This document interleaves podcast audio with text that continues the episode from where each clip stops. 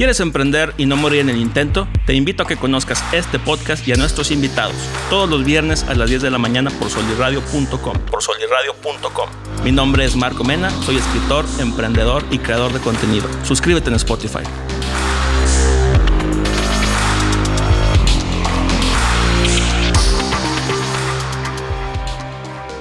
¿Qué onda, mi gente bonita? Bienvenidos a otro episodio de tu podcast favorito. Yo soy tu anfitrión Marco Mena y te recuerdo que emprender no se trata solamente de poner un negocio o buscar dinero, sino hacer lo que te gusta y perseguir tu pasión. Eh, me acabo de vacunar el día de ayer. La verdad es que hoy me siento muy bien. La última vez me andaba muriendo en una de estas entrevistas porque los efectos de la vacuna me pegaron muy feo. Pero pues estoy muy agradecido de poder compartir escena aquí con mi estimado Gerardo Soto, mejor conocido como Gerardeno. ¿Cómo estás, güey? ¡Hola! en mi mente tengo risas grabadas siempre. Excelente. Yo también. Qué curioso, ¿no? Fíjate. No será esquizofrenia esa madre, pero bueno. Me hablan. este, oigan, fíjense que ya teníamos rato que queríamos eh, hacer este, este episodio. Por circunstancias no lo habíamos podido grabar. Pero la neta me da mucho gusto que estés aquí, güey. Tengo muchísimas preguntas eh, que te quiero hacer sobre ti, sobre tu carrera, sobre lo que piensas de ciertos temas.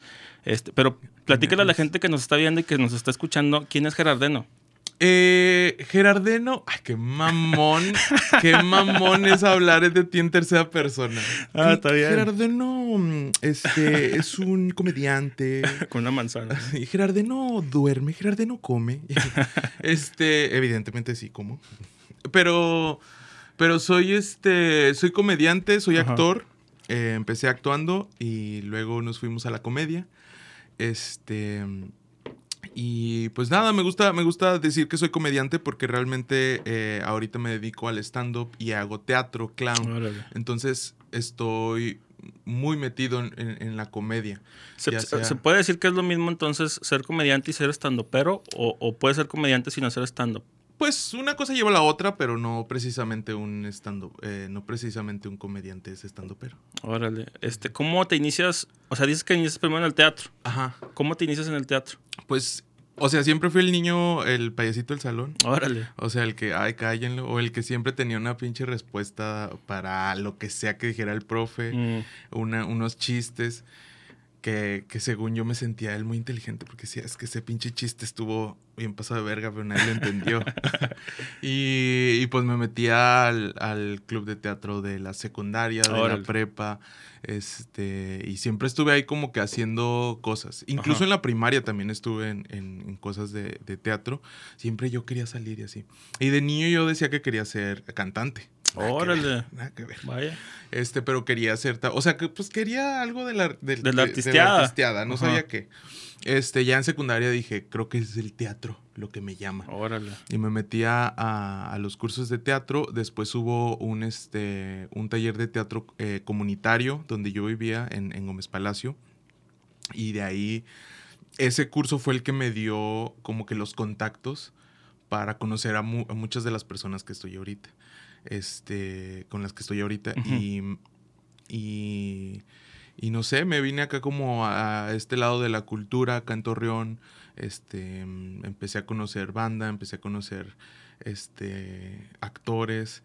Y de ahí conozco a eh, un grupo de chavos que se acababa de formar, tenía como dos meses que se acaban de, de armar ellos un grupo que se llamaban Tropa Cachivaches. Cachivaches. Entonces, este, yo los veo y por esto, por esto mismo yo estaba haciendo cosillas ahí en el cafecito del fondo, que estaba ahí a un lado del Teatro Isidoro Martínez. Ahora es Bigote, pero ese era un centro cultural. Wow.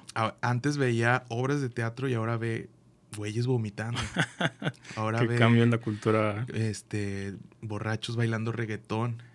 Y antes se hacía noches de bohemia, noches de teatro, viernes de cuentacuentos, fíjate, qué, qué cambia eso, Pero ahí, ahí empezamos, yo ahí empecé a llegar ahí justo por, por, por Ruth Castro, que era la directora de, de la librería que estaba enfrente en ese, en, en ese lugar. Y de ahí conozco a los quechivaches que ahí ensayaban.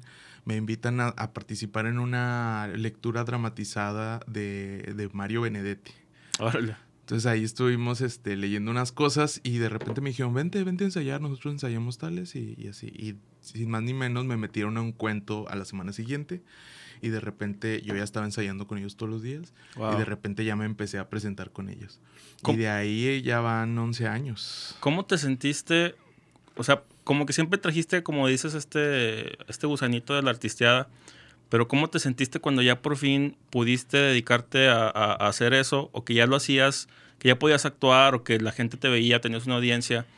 ¿Cómo es, o sea, cómo describimos ese sentimiento para la gente que también anda buscando qué hacer con sus vidas y todavía no termina de encontrarlo?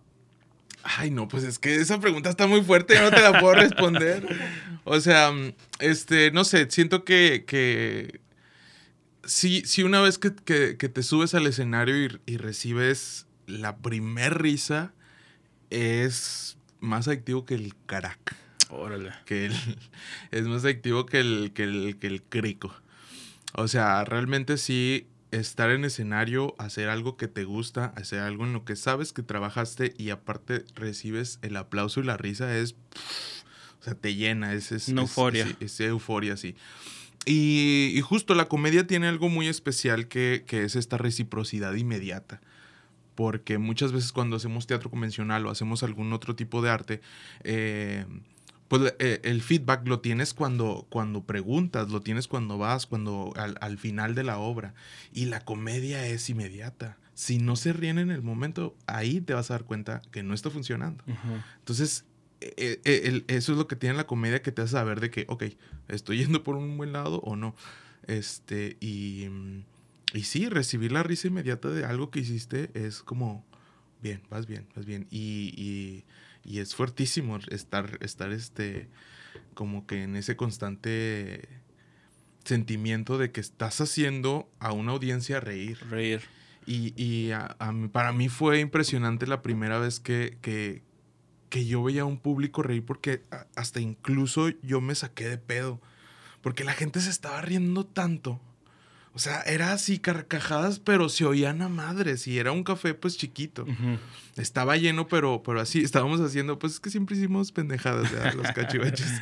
pero estábamos haciendo una adaptación del cuento de La Cenicienta. Órale. Entonces yo era el hada madrina. Entonces salgo vestido de hada madrina.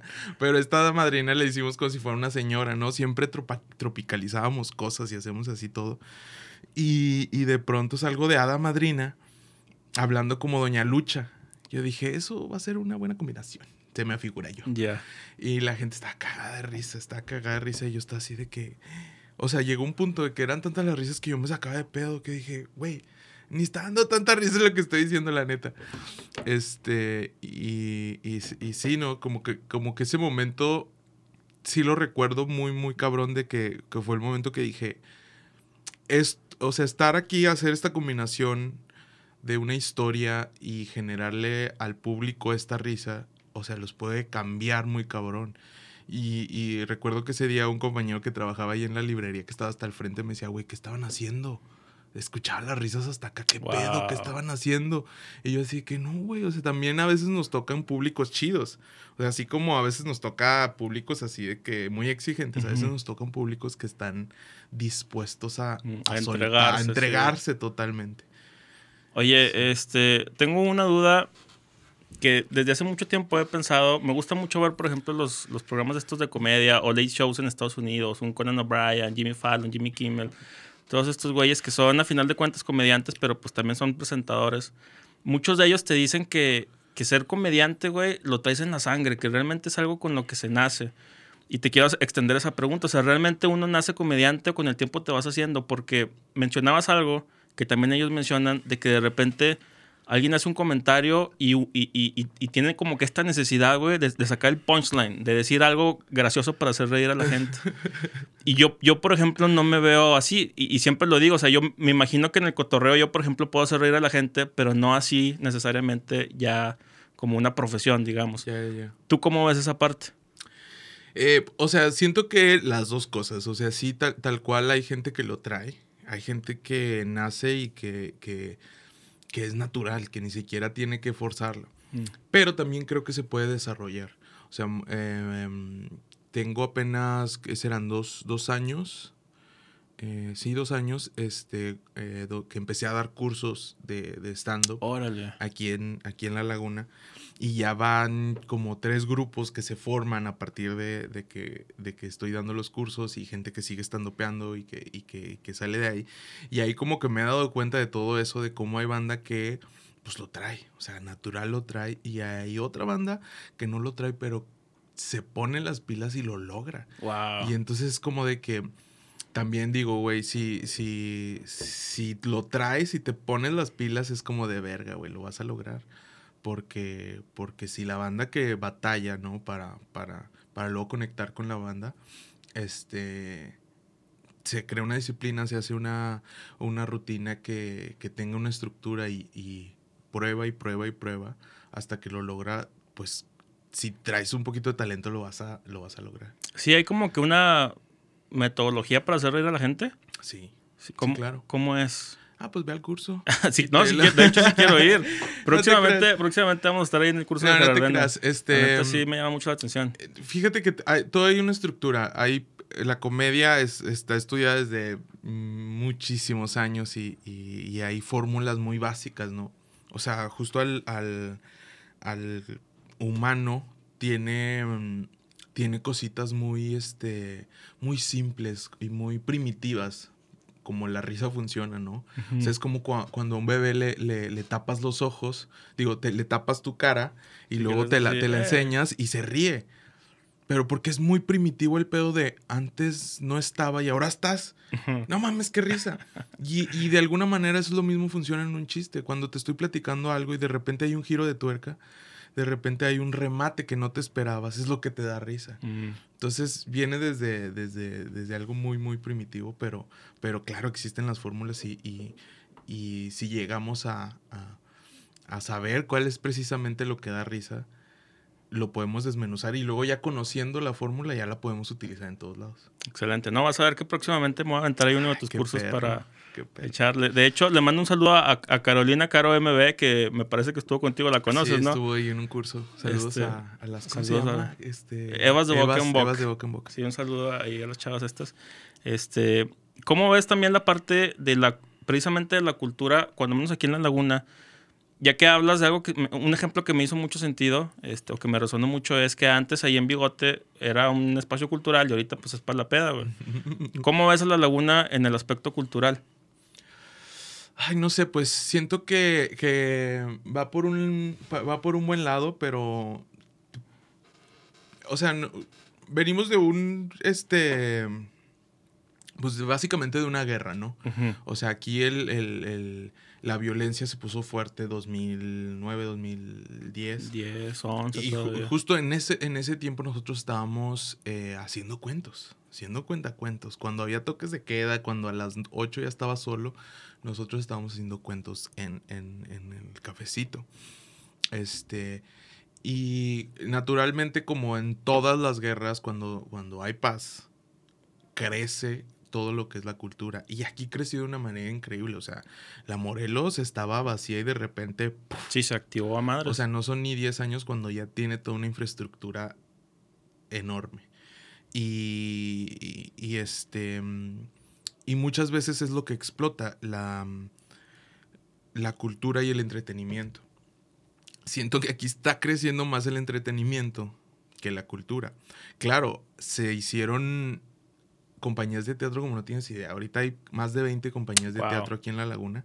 Y luego la banda dice, no, es que aquí no se hace teatro, se hace muchísimo teatro. es que Pero bien, la banda no va, que es diferente. Mm, También me parece, desde mi punto de vista muy personal, que luego no estamos enterados, güey. Porque, o sea, a mí sí me gustaría meterme a todo este rollo del teatro, no, a- a- incluso actuarlo a lo Claro. mejor en su momento. Pero me parece que hay mucho desconocimiento también de la gente que no sabe que existen estas alternativas, a dónde ir. O sea, yo ni sabía que ahí, en, ¿cómo es que se llamaba antes? El cafecito del fondo. El cafecito del fondo, ni lo conocía. Y me hubiera encantado en su momento a lo mejor haber ido, güey. Sí, y, y bueno, nosotros hacíamos cuentacuentos, pero había de todo, ¿no? Hacía eh, noches de bohemia, música, conferencias, eh, galerías este, de arte, todo. Y, y siento que sí, también, obviamente, ah, se han creado muchísimos eh, más foros culturales, pero son contados. O sea, sí son algunos nada más. Que en, en cambio bares. Bares y bares de espectáculo y bares de y bares así en general nada más. Un chingo, güey. O sea, es un chingo. fíjate, es lo que me decía Iván Black. No sé si tienes el gusto de conocerlo. Mm, le, le, mandamos un saludo a Iván. El güey, este, en una plática nos comentaba que por ejemplo, la Morelos en su momento veías a la gente tocar, veías a la gente hacer ahí algún. Sí, cuando empezó Moreleando también estaba muy. Y ahorita, ¿qué es lo que te encuentras? Puros bares, puros antros, gente echando chévere. Que no quiero decir que esté mal, ¿verdad? Pero luego se nota el contraste entre lo cultural y el entretenimiento, como, como mencionas. ¿Crees que aquí en La Laguna es un buen lugar para dedicarse a todo este rollo, ya sea de la actuación o del stand-up o incluso como creadores de contenido? Te extiendo la pregunta porque precisamente ahorita nosotros estamos tratando de, como en el grupo en el que te metí hace poquito. Gracias, que, te invitamos. Me encantan los grupos. Eh, bueno, la, idea detrás de ese grupo es precisamente, eh, eventualmente, podernos ubicar para saber quiénes somos las personas que estamos haciendo contenido aquí en La Laguna. Porque muchas veces, o sea, yo ahorita a raíz de ese grupo conocí a personas que dije, güey, está muy chido lo que hacen. Y ni idea. Y ni idea tenía de que existían. O sea, güeyes con podcast súper chingones, les mando saludos, que no tenía idea de que existían. Entonces, muchas veces hago la comparación con, a lo mejor de manera injusta, Monterrey, Guadalajara, Ciudad de México, que son lugares que ya tienen tiempo labrando el camino, pero me parece que aquí en La Laguna, pues también tenemos algo que, que decirle al mundo, a la gente, al México, pero todavía no nos hemos puesto las pilas o apenas estamos en el proceso de hacerlo, ¿no? Yo creo que ya estamos ahí pero más bien como sentimos esta, este paso adelantado de, otras industrias, si no, o sea, estamos como que nada más viendo así al lado. Como que, ay, es que mira cómo lo está haciendo él. Mm. Ay, es que mira ese podcast, es que tiene muchas vistas y, es el más famoso. Y es que mira esos de, esos de DF y así. Y, nos, y no nos enfocamos en, en, realmente nosotros generar contenido. La neta, hay muchísimos podcasts laguneros que ni cuenta que ni cuenta. Entonces, este, está bien chingón lo que estás haciendo, que es este, juntar a la banda y, justo ayudarnos. Me parece increíble que, se colabore. O sea, que estemos haciendo esto, que tú vayas a nuestro podcast, que así, porque justo es cuando se va a hacer que este público vea al otro y el otro y el otro y el otro. Claro. Sí, me parece que tiene mucho sentido. Ojalá que sí podamos hacer después las carnitas asadas grabados y ahí las colaboraciones en los sketches y todo el rollo, ¿no? Este, ¿Estudiaste comunicación de pura casualidad? No. ¿No? No. Fíjate, me, todo el mundo piensa eso. Es que me llama la atención porque eh, viendo tus videos, a veces este, uno se da cuenta de la forma de trabajar de una persona por la manera en la que edita los videos. ¿Tú editas los videos? Yo edito mis videos. Tú editas los videos y, estaba casi seguro de que tú lo hacías, güey. Y cuando los estuve viendo dije, este güey algo estudió o algo sabe al respecto. ¿Cómo ha sido tu proceso también para crear videos? Este, pues bueno, yo estudié diseño gráfico. Órale. Y soy comediante. Se parece que el dinero no me gusta, pero sí, sí me gusta. Este. Y. Y empecé a hacer videos cuando estaba en la, en la universidad. Ah, empecé a la par con. Ya hacía teatro, ya hacíamos eh, todo lo de cachivaches pero a la par empecé con el stand-up y despuésito, unos meses después empecé a hacer videos para YouTube. Órale. Entonces, este, pues igual, sin saber, así de que, pues, el premier. Este, y, eso porque le pedí así un profe de ahí de la, de la escuela, eh, instáleme el premier, ándale. Y ya me lo puso y, y, este, y ahí, así, videos, tutorial, cómo editar y así. Porque justo pasaba que luego veía un video y, decía, es que esto está lento, es que necesitamos un corte aquí, es que necesitamos pasar así, el chiste tiene que ser rápido, o no tenemos que ponerle tanta atención en este chiste, porque luego se ceba cuando le estás poniendo demasiada atención a algo. el, chiste tiene que ser pasajero, y si te dio risa bien, y si no, no, bye. ¿Sabes? Entonces, por eso yo decía, es que tengo que cortarlo yo, y, y yo me forcé a editarme a mí mismo. Wow. Y también me ayudó mucho a, por ejemplo, hablar, hablar este, en, a cámara. Porque a mí lo que me pasaba era que, que yo decía, que al cabo medito y ahí salía bien cortado. porque, porque decía, pues me puedo editar. Pero, pero luego cuando, cuando también estábamos haciendo cuentacuentos en Radio Torreón con Tropa Cachivaches y, y cuando teníamos guion, ah, súper chido, ¿no? O cuando sabíamos que era la historia, pues improvisábamos y, todo fluía. Pero cuando me decían de que, bueno, da la bienvenida y luego este, mandas a corte y luego ya regresamos. Esto, yo, hasta, este, este, cuando, hasta cuando no, no. Y dije, verga. y justo grabarme, grabarme y estarme escuchando y, y este pedo que tú vas a tener contigo mismo nada más diciendo de, ay, qué, ver, qué culero me escucho, güey, me escucho bien pendejo, güey. Así, y que pues lo vas cambiando ya. Y muchas veces, muchas veces también, como que ese sentimiento lo traes tú precisamente, pero otra gente te ve, güey, y nada que ver lo que tú pensabas de cómo tú te veías o te Claro. escuchabas con la manera en la que lo capta la gente. Claro. O sea, es importante también para la gente que nos esté escuchando que se animen también a hacer las cosas, ¿no? Porque luego pasa eso que eh, te gana esa vocecita interior que tienes de que no, güey, no te va a salir bien, o te estás Ujú. escuchando, o te ves ridículo, güey. Pero cuando ya lo haces, incluso te sorprende la respuesta de la gente. Sí. Sí, ¿no? Sí. Sí, pues justo también hubo, hubo varios videos que hicimos que ya los hacíamos por cumplir. Mm. O sea, porque llegamos a tener gente que nos seguía y era como de que, ¿por qué no hubo video esta semana? Y nosotros de que, "Ah, la verga". Y pues básicamente nuestros videos sí se basaron desde un principio en sketches, en, en generar este, situaciones y hacer sketches. Pero como eran muy, eh, o sea, teníamos que hacer, o sea, hacíamos como cinco sketches en un solo video Ah. de tres minutos. Entonces, este, con un tema en, gener- en, en especial. Ajá. Y los metíamos ahí, pero eran sketches pues así de que, bueno, aquí me voy a poner esta, esta trapo y aquí ya soy tu mamá y que tú llegabas y me decías y todo así de que, así y, y al final este, este, pues lo sacamos así. Y hubo, y hubieron varias cosas, o sea, que no me esperaba. Hicimos uno que creo que se llamaba mm, cosas, cosas que dicen los laguneros Órale. y se hizo viral. O sea, y no esperamos que se hiciera viral. Pero de ese viral que te roban la, la que te roban el video y lo suben a otros lugares. Sí. Y, y pues ya, o sea, incluso hasta empezaron a decir que nosotros éramos de Monterrey, No que nos estábamos burlando de los, de los laguneros. Y así lo subieron a una de, de una página así como de Alia, que, Mercado Alianza y así. Órale. que- así. Y, y ya, y este, justo de ahí este, empezamos a, a- a hacer videos y, y como que también nos ayudó a hacer, bueno, a mí en especial a ser más consciente de cómo era yo en cámara y qué, qué- quería decir, cuál era mi ángulo, cómo tenía que hablar, cómo tenía que decir, que cómo quería yo editarme. Ujú. Este, y así. Y al final, pues no sé, o sea, como que también estábamos de la par de, a la par de, del stand-up y del teatro.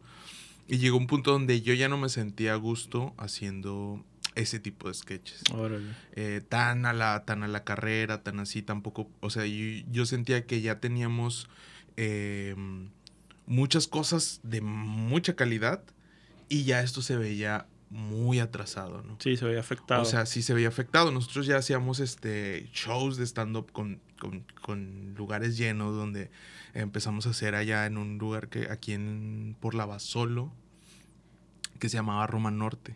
ah, sí, claro. Y ahí fue como que nuestro boom. Para nosotros era impresionante como verse hacia una fila y era estaba lleno y, y- y ya no cabía gente y era como la gente se regresaba. Se regresaba y se regresaba y es que ya está lleno y ya no cabe y aunque que metíamos ya mesas donde no podíamos y para nosotros era de que estamos llenando ca- y era cada semana. Entonces, Wow. pero, o sea, llenar un lugar cada semana para hacer un show de stand-up en la laguna donde no había escena de stand-up. eh, nosotros estamos de que, ¿qué? ¿Qué es esto? Este, y a la par tener esos, esos, este, estos sketches que, te- que, que ya no era, que era la misma calidad desde que empezó. Decimos, sí, ya lo siento que, que ya no es lo mismo, o sea, que ya sí, que se está quedando que- que más se está atrás. quedando más abajo y, y- y pasamos a otro formato ahorita de, de pronto hacemos sketches para Facebook que justo fue el que me comentabas de las Sí. señoras que, que tratamos de hacerlo un poquito más elaborados con las tomas más elegidas y ponerle toda la producción y, y lo que teníamos para un solo sketch Mm. en vez de hacer un tema y muchos chiquitos entonces hicimos eso, ese, ese- hemos estado haciendo así varios em, cositas incluso para marcas ahora que se han sumado este hicimos ahí un sketch de parodia para una mueblería y, y ahí andamos Muy bien. Este, quiero tocar ese tema, pero antes de, indagarlo, ¿cómo es la escena, güey, aquí en la Laguna del stand-up y del teatro? Este, porque pues es lo que siempre es un tema recurrente aquí que cuando uno empieza a hacer algo, te empiezas a encontrar que hay gente que ya lo está haciendo, sí pero ¿cómo se portan? Porque puede Sí, que te sí, echen la mano o puede que se porten muy horribles. ¿Cómo ha sido tu experiencia? Fíjate que cuando, cuando empezamos eh, había muy poquita gente, más bien no había gente que lo hiciera. Mm. eh, y después me di cuenta que sí había gente que lo hiciera, pero tenían otro formato. Era como el, come- el, com- el formato de el comediante. Órale. Entonces en este bar se presenta este comediante, pero no había escena de stand-up. O sea, incluso, la, pues obviamente Rogelio Ramos era el que tenía la escena aquí, pero claro. igual a él había muchos, había comediantes que... ¿Rogelio eran- Ramos es de aquí o Sí, es de Monterrey? es de aquí. Siempre he pensado que era de Monterrey. Todo el mundo piensa eso. Sí. Pero es de aquí y pues él aquí tani- también tenía pues toda la escena. Este, empezamos y cuando empezamos no había nadie. O sea, no había nadie que hiciera stand-up como nosotros. eh, en bares, desde el principio, haciendo open mics, haciendo todo. No, no, no había. Obviamente también hubo, hubo gente que, que sí hacía así en, en bares esporádicamente, pero no era, no eran este grupos, no era nadie. Y a la par, o sea, también había gente que empezó a hacer en Gómez Palacio, ya después Órale. de que teníamos rato. Y, y ellos también hicieron un grupo. Y nosotros sin saber ahí andábamos. Y la, te voy a decir la neta, al principio sí sentí la mala onda, porque Mm. nosotros cuando empezó esto queríamos como que, vénganse. Sí. Y al, la neta, la neta, sí nos tiraron mala onda este, cuando empezaron de que no, este, no se puede. Ya después, obviamente, fue como de que, güey, ¿de qué hablas? Somos los mismos, güey. Ya nos empezamos a invitar. Uno ya salió en, en los eventos del otro. Este, nos invitaron a Gómez también a participar y ya todo chido. Pero al principio sí fue como de que, ah, cabrón, ¿cómo, güey?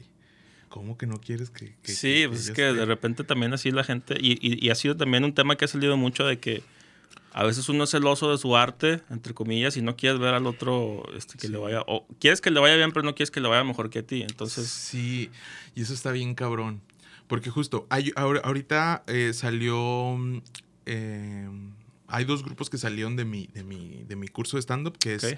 Comarca Comedy y que es Mamás Stand-Uperas. órale. Entonces, este, ellos dos ahí andan haciendo cosas. Y ahorita justo hay muchos eventos que, van a estar viniendo que estamos haciendo desde Stand Up Laguna, Comarca Comedy, y que, y que, y que ahí andan jalando banda. Y me preguntaron la otra vez, le digo, oye, pero ¿qué onda? ¿Te están ganando el mercado? Le digo, pues no, güey, son mis alumnos, güey. Están haciendo comedia y están haciendo la escena más grande. Exacto.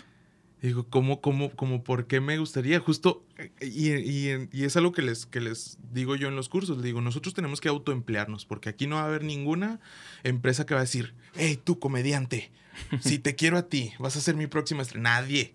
Tú te tienes que hacer tu pinche evento, tú te tienes que hacer tu, tu, tu promotor, tú tienes que conseguir patrocinios y, y generarte tu propio empleo. Porque, porque si no lo haces tú, no lo va a hacer nadie. Y es algo de lo, de lo que siempre les hablo en los cursos, es de que si vamos a hacer un curso, a ver, ¿quién conoce un bar? ¿Quién conoce, quién tiene bocina? ¿Quién tiene micrófono? Y vamos a armarlo. Y, y ahorita lo están haciendo, viene este Adrián Marcelo, Sí. viene Tavo Morales, este, eh, viene, o sea, hay mucha escena en stand-up y por eso ya incluso eh, otros promotores que, que no son de aquí ya están trayendo más banda. También escuché que viene la Bea, una comediante de, de, de, mm, de México, de, de, de, Ciudad de México, viene Quique Vázquez y no me acuerdo quién viene, pero O sea, ya son varios. que se hable de la escena, habla que otros estandoperos dicen, hay escena en Gómez, vamos. Y que puedan, de, de- en Gómez digo, en Torreón, bueno, en la laguna, La laguna. que digan, hay escena en la laguna, pues voy. Que de otra manera no lo verían si todo el mundo estuviera en su Sí, rollo. ¿verdad? Si no tuvieran su rollo. Es- Y así haciendo se, se genera más.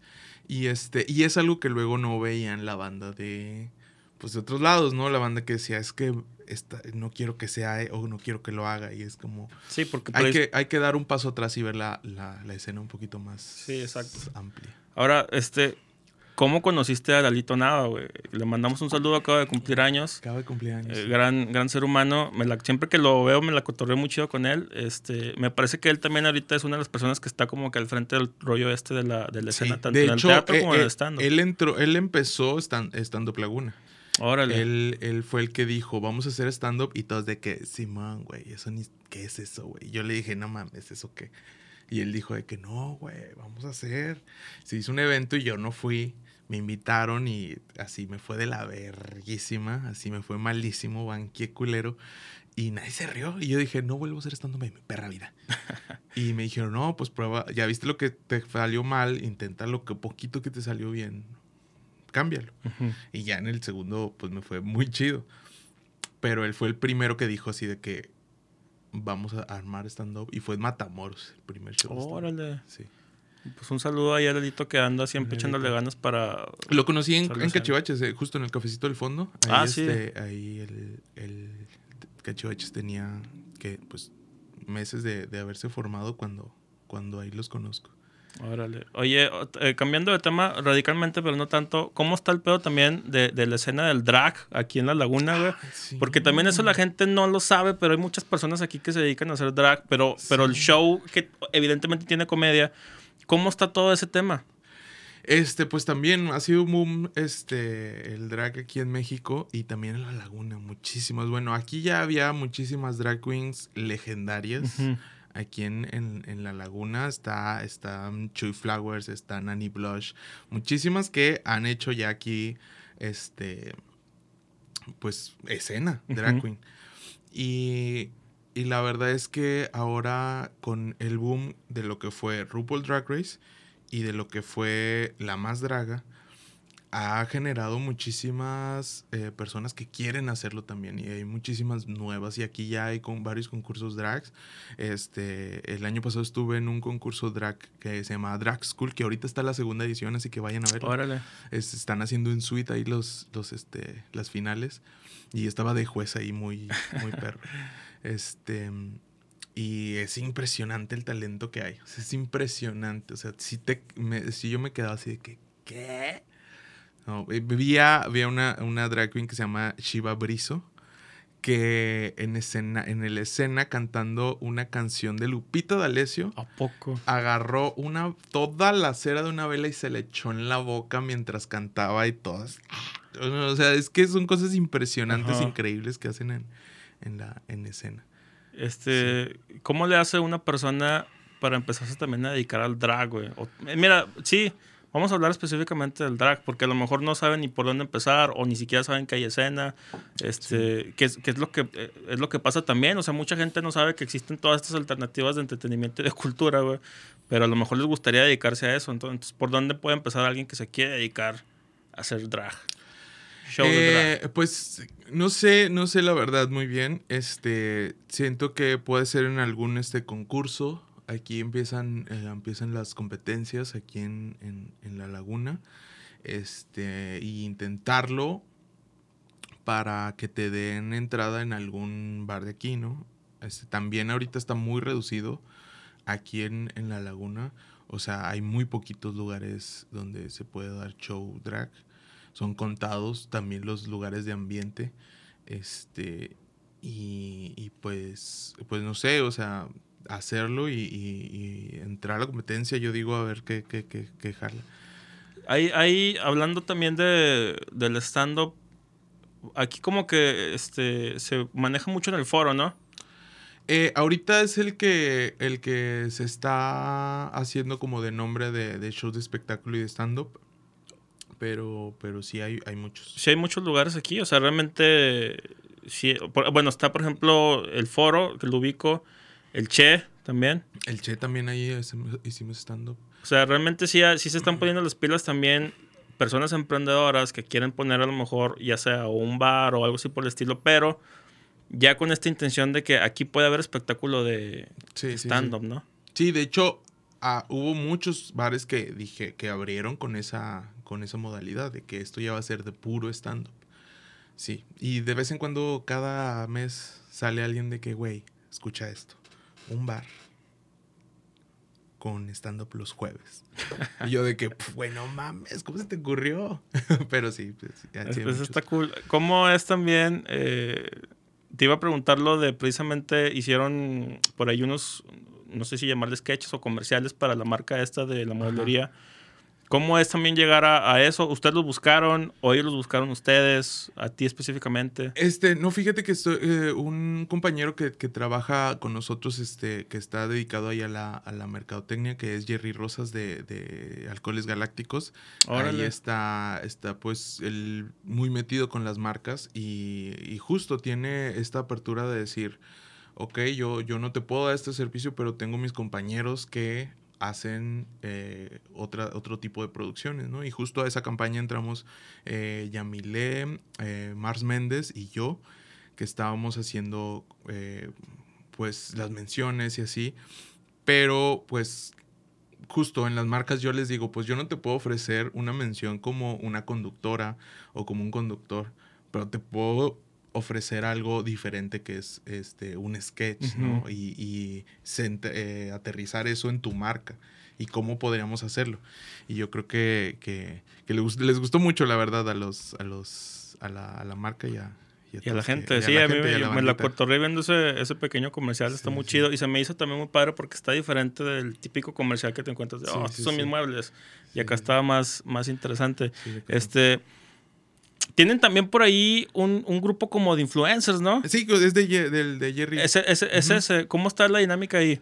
Este, pues en realidad eh, se hizo este grupito como para, para generar justo lo que, lo que decías, este, generar comunidad y generar este em, colaboraciones. Y, pensado en eso también se, se armó de que, ok, toda esta banda tiene seguidores y justo si empezamos a colaborar, nos vamos a hacer crecer mutuamente. Órale, entonces sí, sí es más eh, como un grupo en el que se empiezan a detectar estas presencias en la laguna y ven la manera de, sumar, ¿no? Sí, sí, ¿Cómo, eh, para dónde crees que va eh, toda la escena esta del stand-up del teatro en la laguna? ¿Cómo te gustaría verla en unos años? Este, ¿Tienen algún proyecto a largo plazo o cómo lo han ido trabajando? Este, yo, a mí me gustaría que empezáramos ya a exportar talento. O sea, que justo ya empiece a salir el talento lagunero, porque hay muchísimo. Ayer, hay muchísimo. Ayer fue graduación de mis alumnos. Órale. Y me quedé impresionado. O sea, qué bien lo hicieron. No es porque sean mis alumnos, pero wow. O sea, hay, hay, este, hay unas personitas que dije, wow, qué rifados. Ana Guzmán, próximamente ¿eh? se va va a estar perra. Y próximamente aquí también. Y próximamente aquí Ana Guzmán, este, y también pues muchísima banda que ha estado ahí en, los cursos que dices, qué pedo. Este, y hay de todo, ¿no? Hay de todo, hay muchos humores totalmente diferentes, hay banda que, que, que es más, este, que platica de las cosas que les han pasado y hay, o sea, no sé, hay, hay, de todo y sí me quedo, me quedo impresionado y me, me encantaría que se, que se exportara ya talento porque apenas estamos haciendo, apenas justo este año eh, empezamos a, hacer nuestro primer show eh, de nosotros en Saltillo. Justo fue, lo organizamos justo con Chava Chiles, un estandopero de Saltillo, que nos armó y pues sí estábamos temerosos porque era como estando Laguna, evento allá no íbamos ni a abrirle a nadie, o sea, era nuestro evento en otra ciudad. Y si estamos de que su puta madre, a ver cómo nos va. Y no mames, o sea, nos fue increíble la banda, o sea, el lugar se llenó, este, la banda estaba súper receptiva.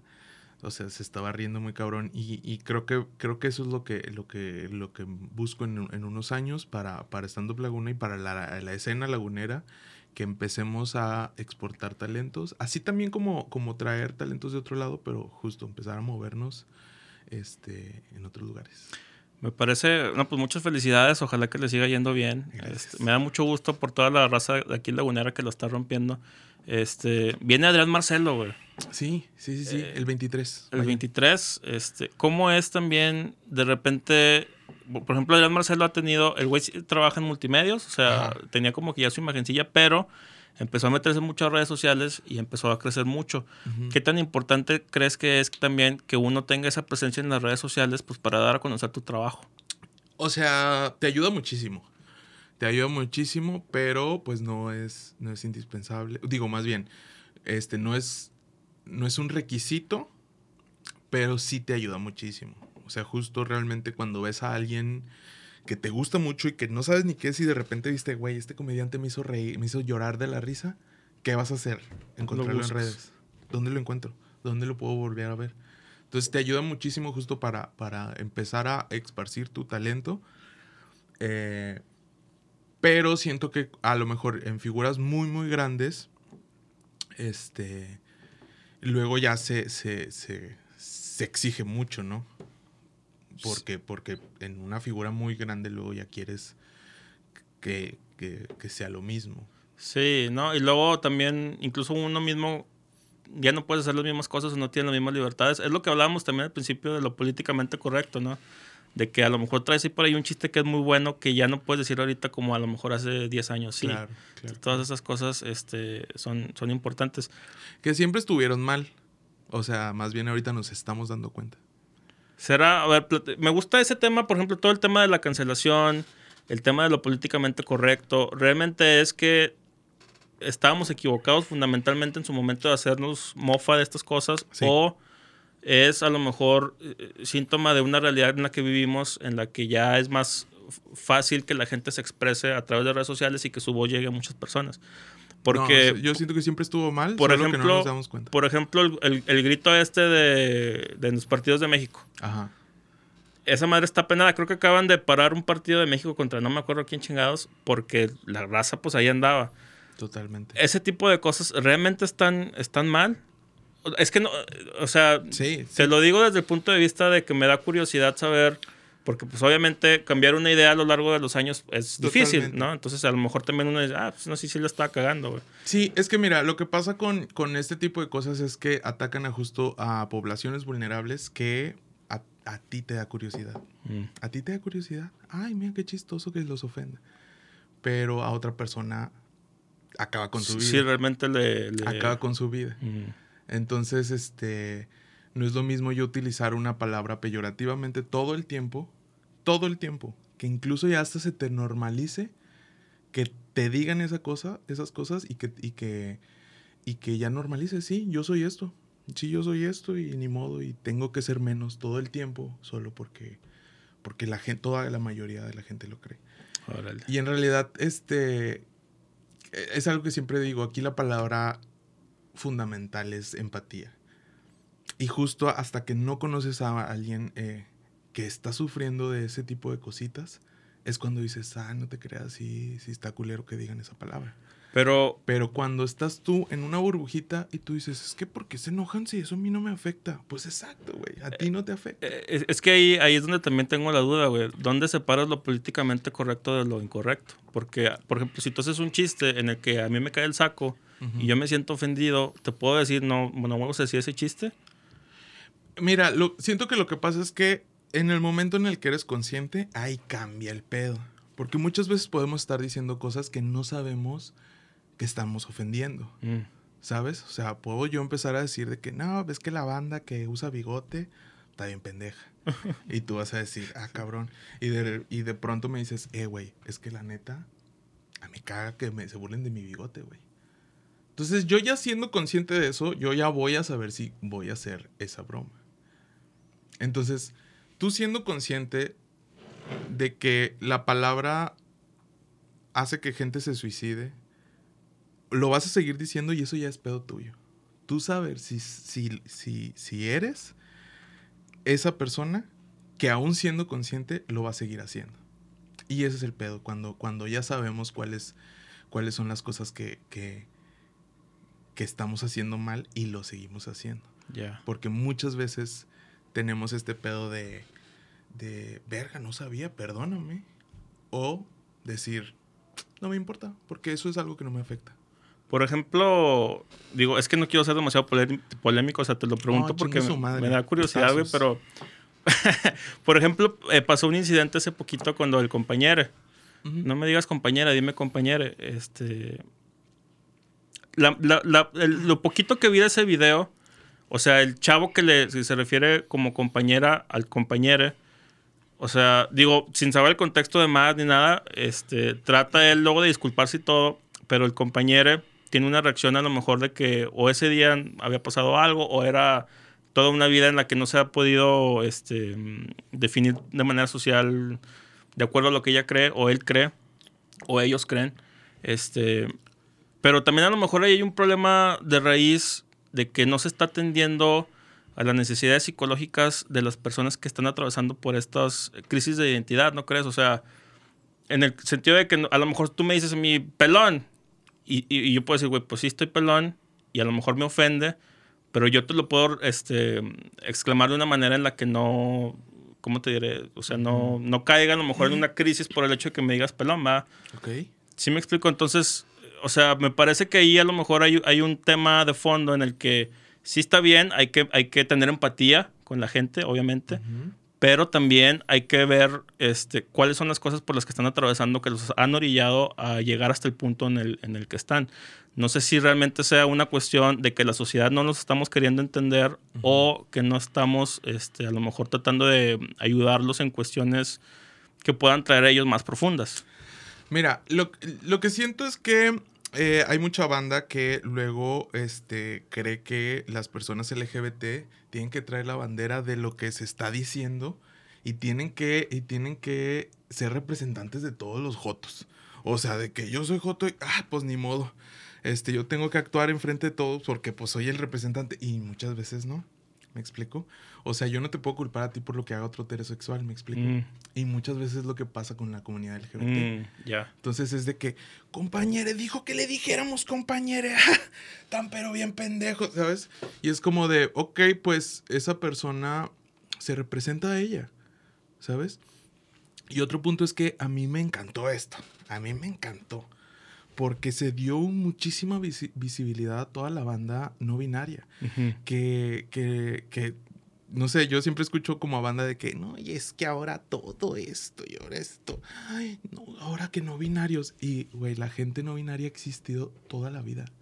Toda la vida. O sea, dime tú cuántas veces has, visto banda que es como que esta señora que se viste de hombre, pero es mujer, pero trae el pelo cortito y ella siempre está así o este hombre que no ha transicionado, que se deja el pelo largo, pero y, actúa como una mujer, pero, pero sigue usando ropa de hombre. O sea, la, eh, toda la vida, la gente no binaria siempre ha existido. Pero ahorita, esto me encantó porque justo puso en el mapa decir, ok, la gente no binaria está aquí. No es de que de un día para otro, de que, ah, mira, hay no binarios, esto se lo inventaron ahorita. No, siempre han existido toda la vida. Solo que justo ahorita ese, ese, ese, ese drama a mí me encantó porque dije, mira, se está haciendo un poquito más visible, visible toda esta banda que dice, ok, yo no me identifico ni con hombre ni con mujer y yo quiero que me llamen ella porque soy no binario. Entonces, no sé, como que, como que todas esas cositas que luego se hacen virales se ponen en el mapa. O sea, justo las personas trans hace que toda está de la chingada, hay mucha banda que no entiende, pero ahora yo ya veo gente más comprensiva con la gente trans. Y hace unos años era casi casi impensable, impensable. Entonces, este, también las personas no binarias existen y eso creo que es importantísimo. Sí, pues gracias por tu comentario. Poco a poquito yo creo que la, gente se va a ir poniendo las pilas y, pues respetando y empatía, ¿no? A final de cuentas. Este, te agradezco muchísimo por darte la vuelta a platicar, güey. No, gracias a ti por invitarme. Este... la gran producción. gracias. Próximamente, este, más colaboraciones vas a ver. Siempre lo digo, nos falta más tiempo para seguir platicando. Se sí, Ay, apenas se puso chido al último. Sí, este, pero ahí luego nos aventamos una, una segunda parte. Redes donde te puedan seguir. Eh, Gerardeno en Facebook e Instagram, síganme, ahí estoy este, haciendo sketches y publicando los eventos que voy a tener. el 23 estoy ahí con em, Adrián Marcelo en el evento abriendo su show. Y el 31 de octubre estamos con la obra de Drácula de Tropa Cachivaches para que vayan. Excelentísimo, pues te agradezco de nuevo. Recuerden comentar, compartir, darle like a la página Gerardeno Radio y Marco Mena Oficial. Nos vemos en otro episodio. Hasta la próxima. Vientos. Soliradio.com Generamos contenido desde la meritita bendita comarca lagunera. Soliradio.com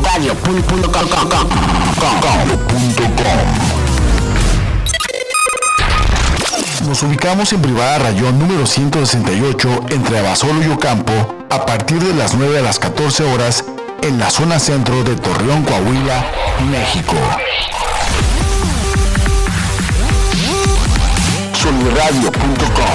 Creamos podcast. Emisión de vanguardia. Emisión de vanguardia.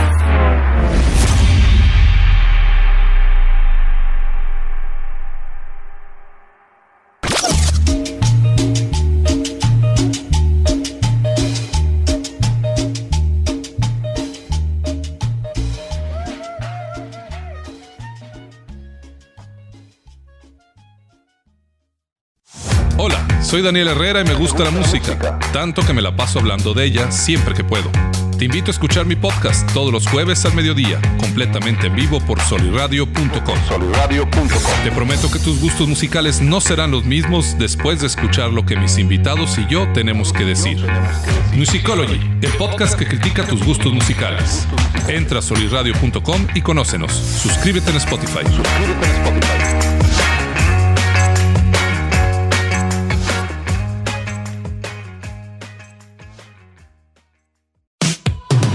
Hola, soy Ani Aguirre y te quiero invitar a que escuches Martecitos, todos los martes a las 11 de la mañana en vivo por soliradio.com, por soliradio.com, donde ponemos sobre la mesa historias inspiradoras, temas que nos inquietan y nos gustan, como en cualquier buena reunión de amigos.